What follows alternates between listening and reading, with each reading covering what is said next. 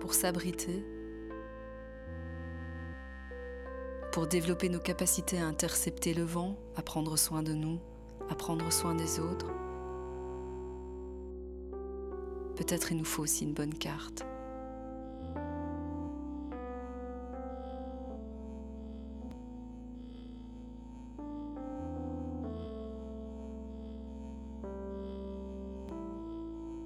Avoir une bonne carte. En soi, ton corps, c'est un peu comme ton GPS. Si tu l'écoutes bien, il te dira où tu dois plus aller. Surtout, il te dira où tu dois plus aller. C'est ça qu'il faut écouter.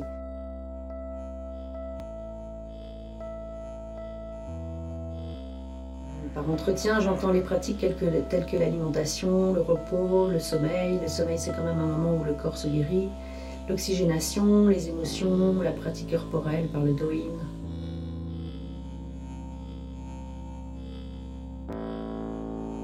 Tout ça, c'est un peu comme des, des petites sous-régions qu'il faut explorer, rassembler, nourrir. C'est une combinaison équilibrée qui va se tenir ensemble.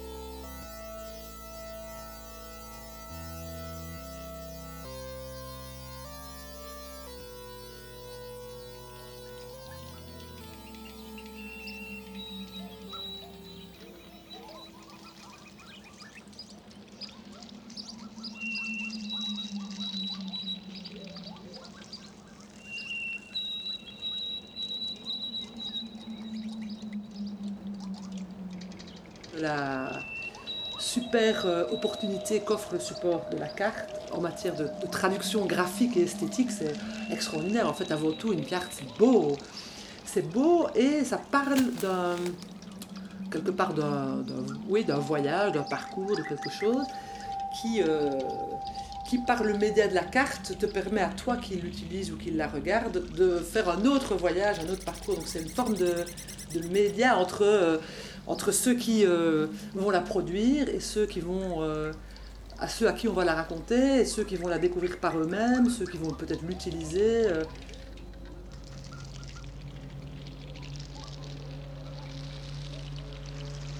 Je trouve que ce qui est intéressant aussi, c'est qu'il y a un côté un peu coquin, c'est-à-dire la carte, en fait, elle est, je pense pour la majorité des gens, elle est considérée comme un espèce de support, de support objectif qui n'est pas euh, personnalisé, qui est quelque chose. je pense que pour beaucoup de gens, la carte Michelin, c'est une carte, c'est ça une carte.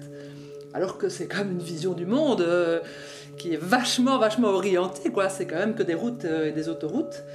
Mais je pense que pour beaucoup de gens, c'est ça. Ou alors la carte hygiène qui est quand même déjà vachement plus subtile et plus jolie, mais ça reste quand même une occupation, une carte d'occupation des sols, c'est quand même pas non plus ça la vie. Euh, et donc, je pense que je trouve que c'est intéressant aussi de partir de quelque chose qui, euh, de, dans l'imaginaire collectif pour beaucoup de gens, est une forme de, support un peu objectif vu du ciel, et pouvoir en fait euh, réfléchir son rapport à l'espace dans toutes ses dimensions à partir de, de cette thématique de la carte. Et j'aime bien qu'on utilise le mot carte, même si parfois, en fait, certaines cartes, elles ressemblent absolument pas à ce qu'on imagine être une carte. disons que peut-être que la seule chose qui unit toutes les cartes, à mon sens, c'est que c'est quand même une représentation souvent en 2D, parfois ça peut être en 3D, de, de l'espace dans toutes ses dimensions. Et ça, euh, je trouve ça hyper passionnant et, et amusant.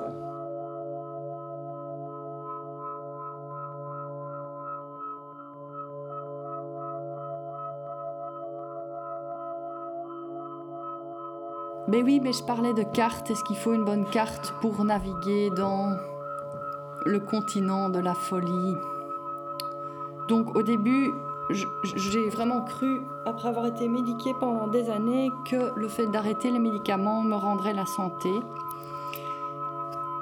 J'avais pas tort et j'avais pas raison. Physiquement, je vais beaucoup mieux.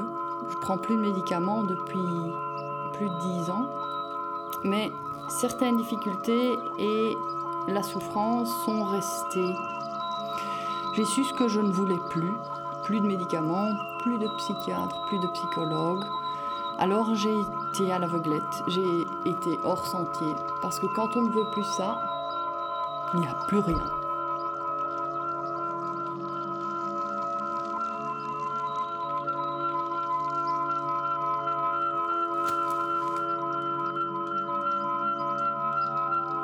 Et donc je pensais faire du hors-sentier pour m'éloigner des psys et des médicaments et pour devenir normal et intégré.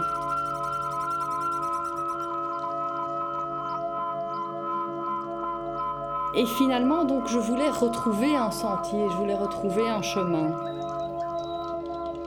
J'ai essayé par plein d'aventures, plein de lieux, plein de véhicules différents que je ne vais pas expliquer ici.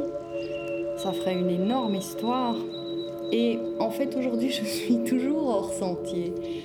Alors quoi?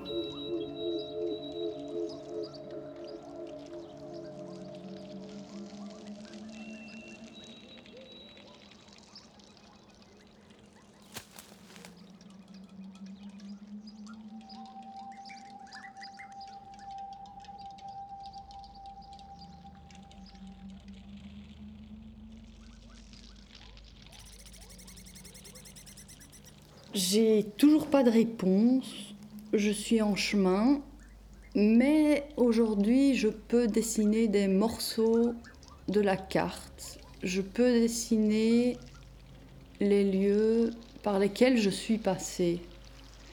Et je pense que nous, les gens touchés par la souffrance psychique et les troubles psychiatriques, si on mettait nos expériences de voyage et de route en commun, ça ferait peut-être peu à peu une carte utile de ce continent très méconnu qu'est celui qu'on nomme la folie.